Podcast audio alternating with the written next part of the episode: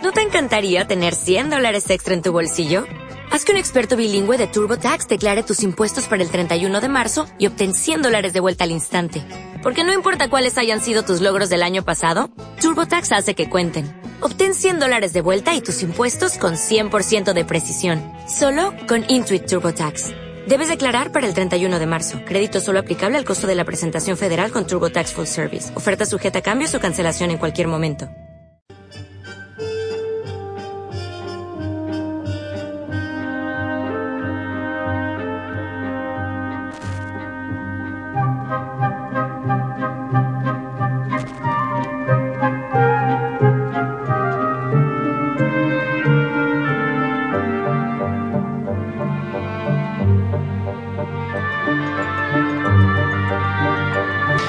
Llega un momento esperado después de un, bueno, yo creo que hace ya más de un mes que no contactamos con José Luis Dana debido pues eh, a, bueno, a ciertas circunstancias que no han hecho posible contactar con él. Hoy vamos a hablar mm, de un gran director llamado Fritz Lanz, eh, un director alemán eh, importante a principios, bueno, pues estamos hablando de un señor que nació en 1890 y que en la primera época del cine, en los primeros años del siglo XX, pues eh, empezó a hacer sus primeros pinitos en el cine y en su parte alemana, que hoy vamos a tratar con José Luis Dana, fue un hombre muy importante y creó grandes obras maestras tanto del cine mudo como el sonoro. Vamos a saludar a José Luis, eh, José Luis Dana. Muy buenas tardes, José Luis.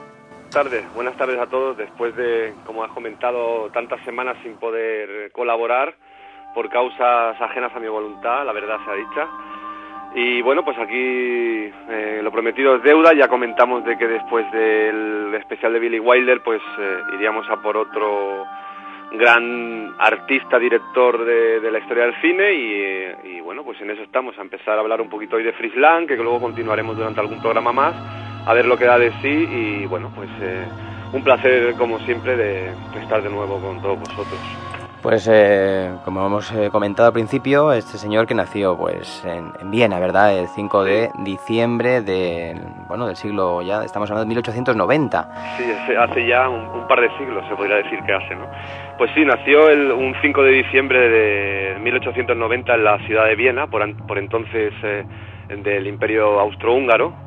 Y bueno, de bien pequeño, Friesland ya se interesó por el mundo del cine y iba bueno, asiduamente a ver eh, películas eh, en aquella época pues evidentemente eran todavía cortometrajes eh, y hay una anécdota por ejemplo que él comenta que cuando fue a ver la de Asalto y robo de un tren que es una de estas películas míticas muy corta de principios del siglo XX de principios del cinematógrafo vamos y evidentemente eran mudas como mucho había un señor tocando el piano o alguna cosa así música en directo no para la ocasión y él con sus amigos pues ya eh, hacían sus sonidos de disparos, eh, bueno, onomatopeyas varias de cómo el tren iba avanzando, cómo salía el humo, cómo hacía el, bueno, pues los ruidos de la película se inventaban ellos en la sala y fue un primer contacto bastante, bueno, pues curioso, ¿no? Cuanto menos, quien más quien menos cuando escribe ha ido al cine ha hecho alguna trastada, pero bueno, ellos se lo tomaron muy en serio y ya creo que Friedland empezó a vislumbrar que su su cometido en la vida era pues ser algo relacionado con el mundo del cine. No obstante, su padre, que era arquitecto, eh, bueno, pues eh, quería que su hijo, como todo buen padre, siguiera su tradición y le envió a la Escuela Técnica Superior de, Arquitectura en Viena. Y bueno, pues eh, Friesland empezó a estudiar allí, después probó en la Academia de las Artes Gráficas, también en Viena, y continuó en la escuela de artes, eh, una escuela de artes que se llamaba Julius Dietz en Múnich, ya en Alemania. Eh, en ese momento fue cuando, dada su, bueno, pues su afición al cine de, crío y de adolescente y sus empezar sus estudios en la arquitectura, que luego como ya iremos comentando durante estos programas es vital en el cine de Friesland la arquitectura, pues bueno, se dio cuenta de que quizá el mundo del arte en general era lo que más le gustaba y se dedicó evidentemente era un, de, bueno, de una familia pudiente, podía permitirse el lujo de, como hizo, de recorrer el mundo, fue a infinidad de países de todos los continentes y se iba ganando la vida con, bueno, pues eh, pintando, haciendo postales, incluso mm, comentan que eh, escribía para algún que otro periódico sobre todo chistes y también anecdóticamente trabajó en el mundo del circo y del cabaret. Eh, nos movemos más o menos por la primera década del siglo XX y, luego, eh, y principios de la segunda década y hacia 1913 o así, que era cuando estaba en todo este pleno apogeo que hemos comentado, pues eh, llegó la Primera Guerra Mundial y se fue al frente donde fue herido en varias ocasiones. En su recuperación en el Hospital de Viena fue donde comenzó realmente su carrera cinematográfica propiamente dicha porque empezó a hacer sus primeros guiones. Vendió varios guiones de, los que había escrito en aquella época a la UFA, que era bueno pues como la gran productora alemana de la época, y eh, esos guiones lo llegaron a dirigirse en, gran parte por Joe May, que era un director de aquella época de, los, estudios UFA, entre 1916 y 1918. No sería hasta 1919 cuando ya dirigió su primer largometraje, que bueno, no he tenido el placer de verlo, eh, son muy difíciles de conseguir, prácticamente incluso algunos de los que hoy en día podemos ver. Ha costado mm, incluso decenas de años poder recuperar imágenes y hacer montajes alternativos y intentando pues, siempre em, tener el, al máximo la, coordinación que en, sus guiones pues eh, Frisland em, hizo, ¿no? Eh, en 1919 dirigió nada menos que cuatro películas, una es Halblut, Der Herr der Liebe, que son películas que ni siquiera se han traducido al castellano, eh, los títulos me refiero, porque evidentemente son mudas, y luego ya empieza a hacer, eh, en 1919, hace ya su, eh, su tercera realización, sería Las Arañas, la primera parte. Después realizaría Arakiri, y esta es una época mm, importante en la, historia de, la carrera de Friesland, porque se le, se le ofreció dirigir nada más y nada menos que el gabinete del doctor Caligari, que mm, tuvo que declinar eh, el dirigirla, porque eh, Las Arañas, que es una película que realizó, como hemos comentado, unos meses antes, pues tuvo gran éxito. Entonces la productora que la había contratado le exigió, entre comillas, que tenía que hacer la segunda parte porque la primera fue todo un éxito. Entonces tuvo que declinar de dirigir al gabinete del doctor, Caligari, como muchos de vosotros sabréis, es una de las obras maestras del cine expresionista alemán y eh, pasó a manos de Robert Wiene, que es, pues, bueno, pues el director de, esta gran obra. Realizó Las Arañas 2 en 1920, luego hizo pues diferentes eh, películas que son, eh, bueno, mm, algo complicadas de, de, poder ver también porque no se han podido recuperar en todo su metraje, y, llegamos a 1922 donde ya realiza para mí lo que sería su primera gran obra. Puede que sea obra maestra para algunos, para otros no, pero lo que está claro es que es una obra de una envergadura brutal, que es nada más y nada menos que Doctor Mabuse. Son dos, dos partes. En la primera parte, bueno, pues se nos presenta un tipo realmente sin ningún tipo de escrúpulos, que hace trampas, extorsiona a la gente, y además tiene la cualidad de poder hipnotizarla. Y bueno, se nos plantea un mundo corrupto, que en cierto modo es el que el mundo donde Friesland y todos sus colegas se movían y era esa Alemania de posguerra, de la Primera Guerra Mundial, que recordamos que la había perdido, y bueno, pues había un ambiente realmente bastante caótico, bastante anárquico, y la gente pues un poco iba a ver quién era el más fuerte y era un poco la ley de la jungla, ¿no? En la segunda parte de Doctor Mabus, eh, bueno, se basa más en la investigación de los crímenes de este personaje, localizan eh, eh, al personaje en, en, un, en, su guarida, la asedian y bueno, pues el doctor Mabus eh, al final logra escapar pero cae en una de sus propias trampas. No quiero tampoco hablar mucho del argumento de la película, porque es una película que creo que hay que verla. Es increíble que sea de 1922, porque la gente que la vea verá cosas que, bueno, en películas de ahora, de espionaje, de, thrillers, eh, policíacas, todo este tipo de películas, incluso algo de terror, podrían encontrar eh, aquí en, Doctor Mabus. Pues bueno, seguimos entonces, eh, después de Doctor Mabus, que pues ya, como ya he comentado, se puede considerar su primera gran obra, vendría una película eh, quizá un poco rara avis en la filmografía de, de Frisland. Nos referimos a los nivelungos, también planteada en dos partes. La primera es la muerte de Siegfried y la segunda sería la venganza de Crimilda. Y bueno, se basa en parte en un poema germano del siglo XIII que se llama Los Nibelungos y que también inspiró, por ejemplo, a Richard Wagner para eh, todo el ciclo de óperas que, compuso sobre el, Anillo de los Nibelungos.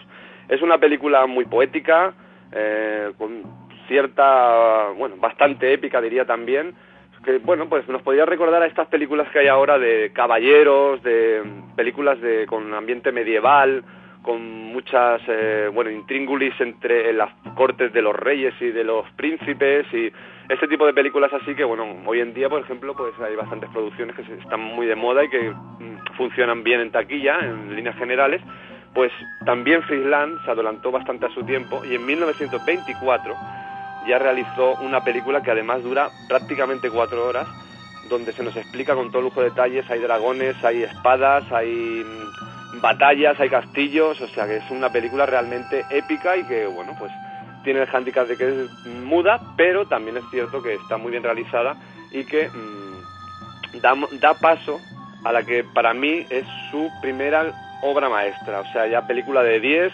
casi prácticamente insuperable y de hecho ha habido diferentes montajes y con el tiempo se ha podido ir viendo la película eh, con más metraje porque se ha ido recuperando de diferentes filmotecas y nos referimos a la, producción de 1926 Metrópolis.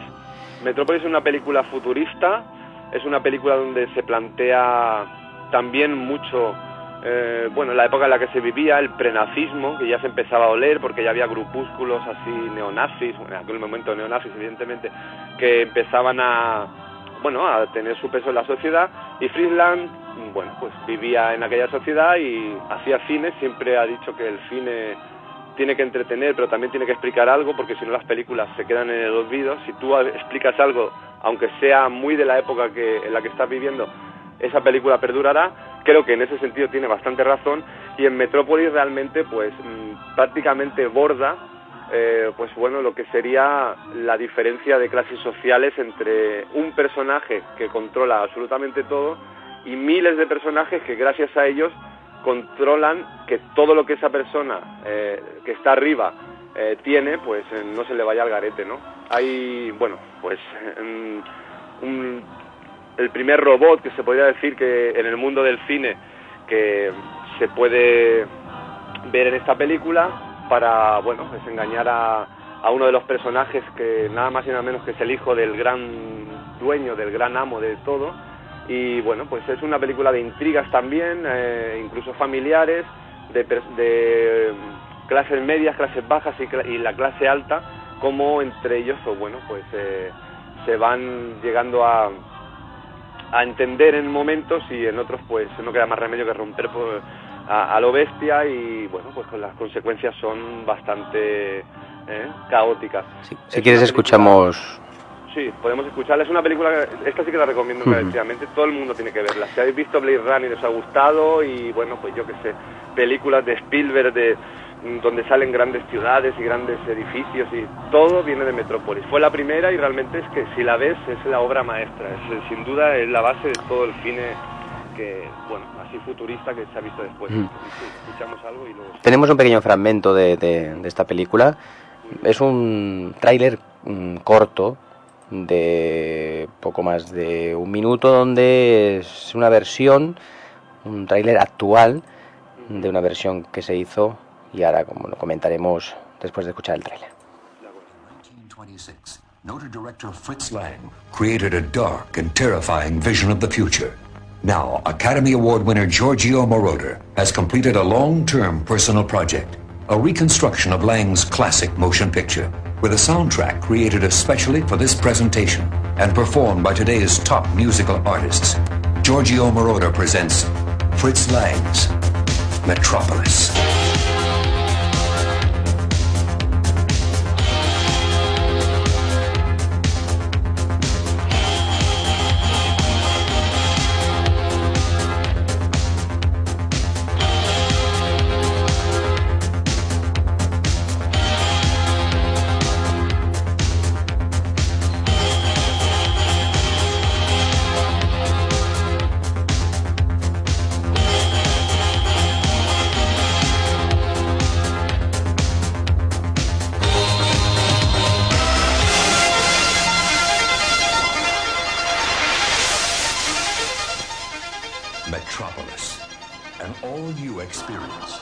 Bueno, hay que comentar sobre, sobre este que es un montaje que se hizo posteriormente.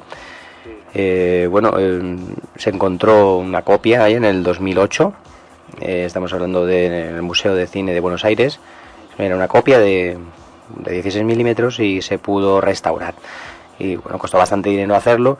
Y todo esto luego pues hizo que en el año 84, como se estaba escuchando, este compositor de, música, de bandas sonoras, como se llama Giorgio Moroder, eh, hizo una, una, versión más eh, sintetizada de la música de la película y bueno aportando eh, cantantes conocidos del rock como pueden ser Bonnie Tyler, Freddie Mercury incluso que pusieron algunas de sus canciones para la película e incluso las crearon exclusivamente, como puede ser temas de, Queen, de temas Radio, Radio Gaga, por ejemplo, o temas de, Madonna como Express Yourself, creados por estos propios cantantes eh, para las películas y fueron un poquillo, bueno, hubo controversia en esta versión restaurada con este tipo de, de banda sonora que se utilizó para, para reestrenarla, ¿no? Sí, es que hubo polémica realmente porque en aquella época, en el 84, ya había algo más de metraje de lo que utilizó Giorgio Moroder. Él, lo utilizó aproximadamente unos 85-90 minutos, coloreó diferente, bueno, prácticamente toda la película, eh, puso música, bueno, pop rock del momento. Entonces, claro, pues, evidentemente los más puristas, pues, eh, fue un escándalo, vamos. También es cierto que yo recuerdo en los años 80 una de las pocas oportunidades que teníamos eh, al menos a nivel doméstico en casa de poder ver Metrópolis era esta, esta versión de Giorgio Moroder. La de Friesland pues era imposible conseguirla en VHS en aquel momento y hoy por suerte, pues como bien has dicho, se recuperó mm, una parte importante del metraje de 16 milímetros en, en, Buenos Aires, se ha restaurado y bueno, pues yo he tenido la oportunidad de ver recientemente para prepararme estos programas la versión nueva y realmente vale la pena. El todo el metraje está recuperado. No es imprescindible, no hay ningún, ninguna secuencia ni planos que diga si no estuviesen no se entendería la película porque ya había un premontaje de unos 30-40 minutos menos anteriormente que ya había sido editado y que realmente eh, era más que comprensible la película, pero sí que ayuda a que bueno, pues eh, nos acerquemos más a lo que Friesland en su momento nos quiso explicar. Eh, ya para concluir un poco con Metrópolis, pues decir eso es una película larga, es una película que tiene diferentes eh, cambios incluso de estilo, hay ciencia ficción, hay drama, hay mm, cine social, eh, hay mucho simbolismo, eh, la ciencia ficción está en todo momento porque evidentemente pues bueno, es una ciudad, mm, un monstruo de ciudad que bueno, pues es muy quien pueda conseguir la copia en DVD, hay un par de documentales que son muy interesantes que te hablan precisamente de la arquitectura, de esa arquitectura que Friedland siempre ha tenido muy en cuenta en sus películas y que en Metrópolis yo creo que bueno pues es el, eh, el, punto de inflexión para que ya para siempre cada película que veas te das cuenta de que los escenarios, los edificios, incluso el diseño de las propias ciudades, eh, tanto en su época alemana, que en la que estamos hablando hoy, como luego posteriormente en la americana, tiene una importancia eh, primordial en su cine. O sea, la arquitectura, incluso soy, eh, creo recordar que hay un libro editado hace dos o tres años que hablaba precisamente solo de la arquitectura de Friesland. Eso, o sea, es realmente en Metrópolis pues ya nos pone en, camino de, ver que es hubiera sido un muy buen gran arquitecto seguramente. Hay que, hay que pensar que es una película también de, de qué año, del 20, 24... 1926. 26. Estamos hablando de, si ves la película, la persona que pueda ver la película, que es fácilmente pues, conseguido, se puede conseguir en DVD o se puede conseguir por internet incluso, ¿no? Más cómodo. pues puede conseguir... ahora estoy revisando aquí algunas notas que tenía. Mm. Eh, pues, aparte de los actores que, y actrices que hay más o menos eh, principales o secundarios, trabajaron eh, aproximadamente unos 750 personas en papeles secundarios que tienen, bueno, pues son, secundarios significa que están haciendo algo en la pantalla aunque no digan ni siquiera miren al objetivo y eh, alrededor de unos 30.000 extras. O sea, estamos hablando de una súper, súper, súper producción en el año 1926 en Alemania, en una época dificilísima de Alemania y bueno, pues entre prácticamente solo eran unos 10 años antes de, la Segunda Guerra Mundial, que bueno, empezó cuando empezó, pero ya venía con convulso, o sea, había ya una convulsión importante en los países en años anteriores. Poco después subió Hitler al poder, ya estaba, quiero decir, era una época muy complicada y Friesland salió, bueno, de una manera súper triunfal de ella. Hay que ver. Gracias a, precisamente a Metrópolis, que en, su, en parte, en su momento, fue un fracaso económico también porque se gastaron mucho dinero y luego la gente, pues, bueno, pues en una película difícil, que incluso se, se llegó a proyectar en diferentes, no del tirón, digamos, sino en varias partes para que la gente pudiera, bueno, pues un poco digerirla. Pues eh, mm, llegamos a otra obra que es impresionante, se llama Espione, más o menos como algo así como espías, eh, mm, no hemos comentado que, bueno, su mujer, que era Thea von Harburg, eh, hace los guiones para sus películas, lleva eh, desde Doctor Mabuse y hasta la última película que hace en Alemania, pues hace los guiones para él. evidentemente, bueno, los guiones de Friedland también son muy importantes, la puesta en escena y la fotografía, todo el montaje, eso es más de parte de Friedland, pero que sepamos que las historias pues las escribe su mujer, siempre supervisadas también por Friedland, pero que es una parte muy, muy importante. Pues llegamos a 1927 con Espione, que es una película de espías, que esta sí que, o sea, es la base del cine de espías. Si veis esta película, todas las James Bond, eh, las de Bourne, todas las que queráis, todas, todas, todas pasan por esta película. Aquí están todas las cosas de los espías típicas, desde las eh, armas eh, sofisticadas, a bueno pues las escuchas, los microchips, cosas que cosa que en, el año 1927 era bueno pues una cosa casi casi mm, era pura ciencia ficción, todo eso aquello todo aquello no existía o era o eran mm, estaban resurgiendo en ese momento, no no no era como ahora que todo el mundo sabe lo que es, pues bueno, un microfilm o más o menos tiene una idea o las escuchas telefónicas, todo eso eh, en aquella época no era tan habitual y Friesland ya lo plasma la, trama y la intriga es eh, de cine de espías 100% y es una película entretenidísima que también recomiendo encarecidamente que la de la gente. Pasaríamos ya al año 1928 con una película realmente extraña, quizá la más extraña de su época alemana, se sale un poco de su de su manera de hacer cine, también es una película, pero tiene dos partes bien diferenciadas y nos referimos a La mujer en la luna del año 28. Eh, es, eh, las dos partes son, la primera es, bueno, un científico que cree que en la Luna hay oro, que se puede ir con una nave espacial y, bueno, pues recoger el oro y investigar y, bueno, pues eh, montar ahí una especie de laboratorio para ver qué, es lo que realmente hay, ¿no?, en, en el satélite terrestre. Y, bueno, pues como siempre pasa, hay empresas que se interesan y, bueno, al final acaban pues casi obligando a la expedición a que el oro pues es para ellos, que ellos eh, son los que mandan y hay que ir a la luna por el oro. Mm, la primera parte sería un poco esa intriga así de un tira y afloja entre lo que sería el poder y la, y la ciencia y la segunda parte es el viaje a la luna en sí hay momentos muy, muy, muy pueriles porque, bueno, salen de la luna y hay oxígeno cuando aterrizan y van allí como Pedro por su casa y como luego, evidentemente, se ha sabido que no puede ser, pero se adelantó muchísimo a su tiempo también Friedland, pasándose un poquito quizás las cosas de las novelas y las historias que habían escrito gente como Julio Verne, pues bueno, pues eh, hace eh, su aportación al avance de la carrera espacial de alguna manera y una anécdota ya para acabar con esta película, que sería que la cuenta atrás, tal y como la conocemos, el 10, 9, 8, 7, hasta 0, y en 0 sale el cohete, la inventó Friesland. Porque él pensó, en esta película, si empieza a contar desde 1, la gente nunca sabrá cuándo va a acabar, cuándo tiene que salir el cohete. Sin embargo, si empieza desde 10 hacia atrás, cuando llega a 0, pues sale el cohete, y evidentemente lo hizo, y se ha quedado para la historia. Hasta la propia NASA lo utilizó en sus lanzamientos reales de naves espaciales. O sea que, bueno, pues una cosa más que aportó, como podremos comprobar durante estos programas, Friedland ha aportado mucho a la historia del cine y no solo del cine. Eh, llegamos a 1931 y, bueno, otro punto de inflexión. Primera película sonora de Friesland. Nada más y nada menos que otra obra maestra, para mí su segunda obra maestra después de Metrópolis, que es M, el vampiro de Düsseldorf. Si quieres escuchamos Perfecto. un fragmento para empezar y luego ponemos otro. Tenemos un par de ellos y empezamos con el precisamente comienzo y explicando un poquito qué se vive en aquella época con este personaje que está convulsionando un poco la ciudad. De acuerdo. Vendrá el vampiro con su cuchillo y hará contigo picadillo. Tú te libras.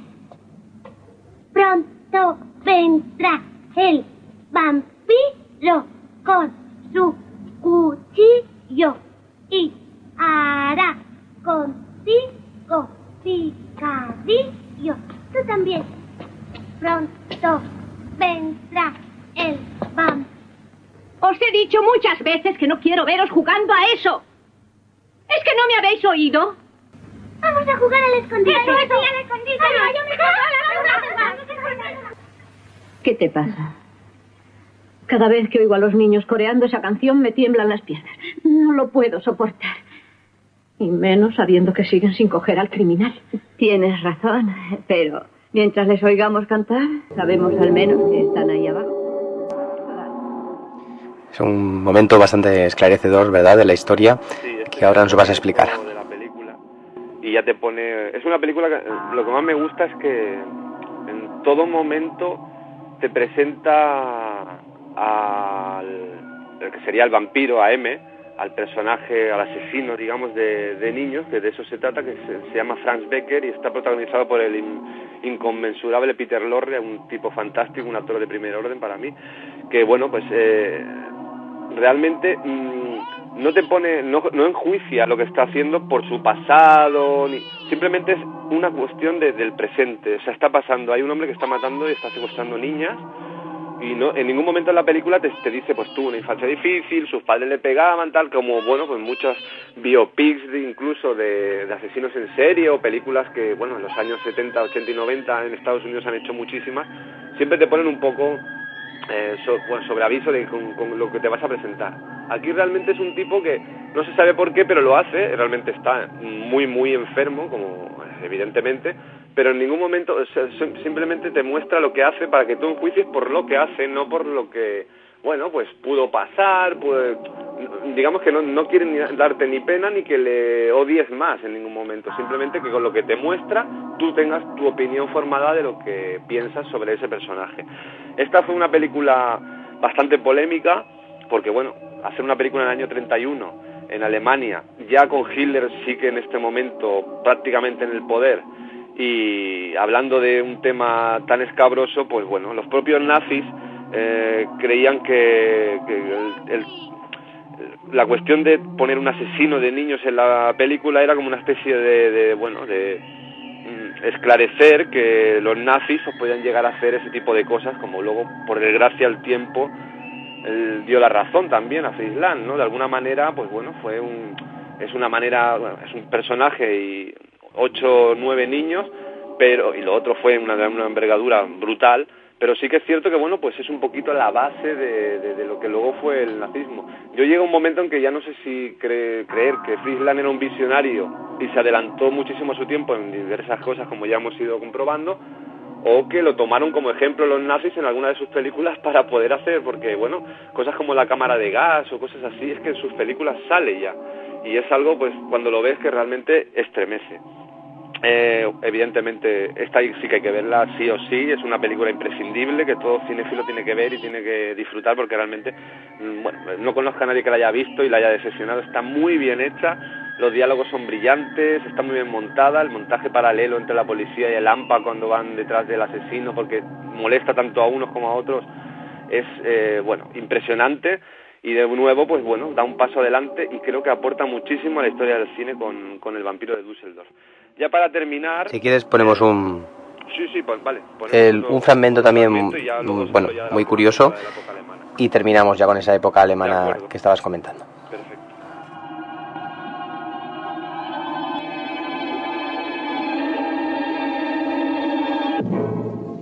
Tienes una pelota muy bonita, guapa. ¿Cómo te llamas? Elsie Beckman. ¿Habéis visto a Elsie?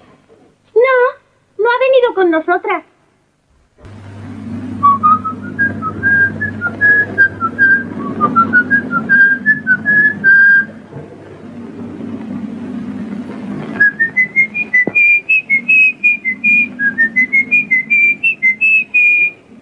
Muchas gracias. El episodio de esta semana, señora Bedman, sensacional. Ah, sí. Un momento, por favor. Mm. Señor Gerke, ¿Eh? ¿ha visto usted a Elsie? Pues me ha parecido verla subir delante de mí. No. ¿No está en casa? Bueno, no tardará. Se habrá entretenido por ahí. Adiós, señor Es el momento donde hay un, bueno, pues un momento en el cual la niña encuentra al, al asesino y tienen ese diálogo y esa tensión acumulada. Podemos continuar si quieres. Es la única niña que en el, todo el metraje de la película se habla de que ha hecho algún asesinato anteriormente, creo recordar que son seis, pero el único que no es que se vea, porque evidentemente lo filma de una manera muy sutil, no se ve el asesinato, pero sí que es el único asesinato que, digamos, ocurre durante el metraje de la película. Luego después el resto ya es, mm, bueno, todo el montaje que hacen todos, los mendigos, los, el, AMPA y la policía de la ciudad para cazarlo, porque realmente está extorsionando a todos los niveles, ¿no? En la ciudad hay un, clima de, de pavor brutal en la ciudad, entonces quieren, pues bueno, cazarlo mm, como sea. Eh, después de esta película eh, ya empezaban a, a tener problemas realmente importantes con los nazis. Eh, algunos de los nazis pues eh, admiraban, incluido por ejemplo Hitler, eh, admiraba como obra cinematográfica Metrópolis. No me extraña esa película, bueno, es que la de gustar a cualquier persona, piense como piense, porque está muy bien hecha. Y entonces hizo como una especie de secuela de, de Doctor Mabuse, que se tituló El testamento del Doctor Mabuse en esta película el doctor Mabus, eh, tal y como se queda en la primera parte, pues está en un sanatorio, está eh, loco, pero sigue teniendo la, la capacidad de eh, hipnotizar a la gente. Hipnotiza a un doctor y le inculca toda la ideología, todos los pensamientos que él tiene para que siga cometiendo crímenes a todos los niveles y poder manipular y manejar a, las masas como, como buenamente pueda o buenamente quiera. ¿no? Entonces, eh, bueno, esta película mm, sí que si la ves realmente ya es muy claramente lo que Friesland pensaba que era la sociedad en la que vivía en ese, en ese momento, que era, bueno, pues la sociedad prácticamente nacional socialista ya, ¿no? De los nazis. Eh, le llama, entre comillas, al orden nada menos que Joseph Goebbels a Friesland, se presenta en su despacho y después de decirle que, bueno, admira sus films, que como hemos comentado antes, Hitler pues especialmente Metrópolis le encanta y tal, eh, pero que bueno, porque tenía que replantearse un poquito eh, las películas que iba a hacer a partir de ese momento, porque ella, los nazis ya estaban en el poder. ¿Qué hizo Friesland? Ese mismo día, sin pasar siquiera por el banco, cogió los pocos marcos que tenía, cogió un tren, se fue a París y, y dejó Alemania y no volvió más. Eh, evidentemente, lo, eh, toda la época nazi, la época de guerra mundial, pues él estuvo en Estados Unidos y pasó eh, brevemente por París, donde realizó una película que si te parece, pues podríamos dejarlo ya, empezar con esta película en el próximo programa, hablar un poquito más de, bueno, esta pequeña huida de Alemania hacia Francia y luego su posterior llegada a Estados Unidos y, bueno, cómo empezó ya a desarrollar su carrera en Estados Unidos, que eh, tiene también cantidad de películas, algunas de ellas también obras maestras, se centró mucho en el cine negro, hizo algún western, bueno, ya veremos eh, en próximos programas pues cómo fue evolucionando su cine eh, y hoy pues creo que la parte básica de su, de su filmografía porque está un poco todo lo que luego él desarrolló más adelante es en la época alemana, hemos evaluado así un poquito por encima de algunas de sus películas más características. Y creo que bueno, pues como casi siempre que elegimos a alguien para hablar de él varias semanas, pues suele valer la pena, pero en el caso de Friedland, cuando vayáis viendo sus películas os daréis cuenta de que realmente este sí que inventó el cine, hizo cosas eh, por primera vez que luego se han utilizado en muchísimas películas, recursos que bueno, se, eh, incluso de planificación que se han utilizado en multitud de películas y que muchos de vosotros reconoceréis cuando veáis las grandes películas de, del monstruo del cine como es Friesland. Pues vamos a tener que dejarlo aquí. Eh, recordar que también que en, la página más que tiene 2.wordpress.com pues eh, se podrán escuchar los, los audios, los programas de hoy y los eh, especiales que estamos haciendo, en este caso en tu sección Los Olvidados sobre freelance. Y también hay algún reportaje y algunos que seguirá también José Luis Dan aportando, como hace de vez en cuando, a la página más que tiene eh, 2.wordpress.com con algún eh, reportaje sobre freelance como mucho más completo y, ampliando todo esto que estamos hablando y que es tan interesante para, para, el oyente. Nos volvemos a escuchar la semana que viene, José Luis, y seguimos con la segunda parte, su etapa americana también llena de grandes películas. De acuerdo, pues ha sido un placer después de tanto tiempo volver a hablar contigo y de que, bueno, estar con toda la gente que nos escucha. Y nada, pues en breve seguiremos con Friesland y a disfrutar de su cine que realmente vale la pena, como casi de toda la gente que hablamos, pero Friesland de verdad vale la pena, es un director de primerísimo orden. Así que nada, hasta la semana que viene y que vaya todo muy bien. Venga, José, hasta la semana que viene. Un abrazo. Un abrazo, adiós.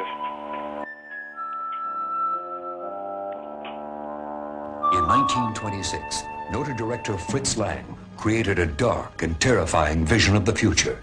Now, Academy Award winner Giorgio Moroder has completed a long-term personal project, a reconstruction of Lang's classic motion picture, with a soundtrack created especially for this presentation and performed by today's top musical artists. Giorgio Moroder presents Fritz Lang's Metropolis.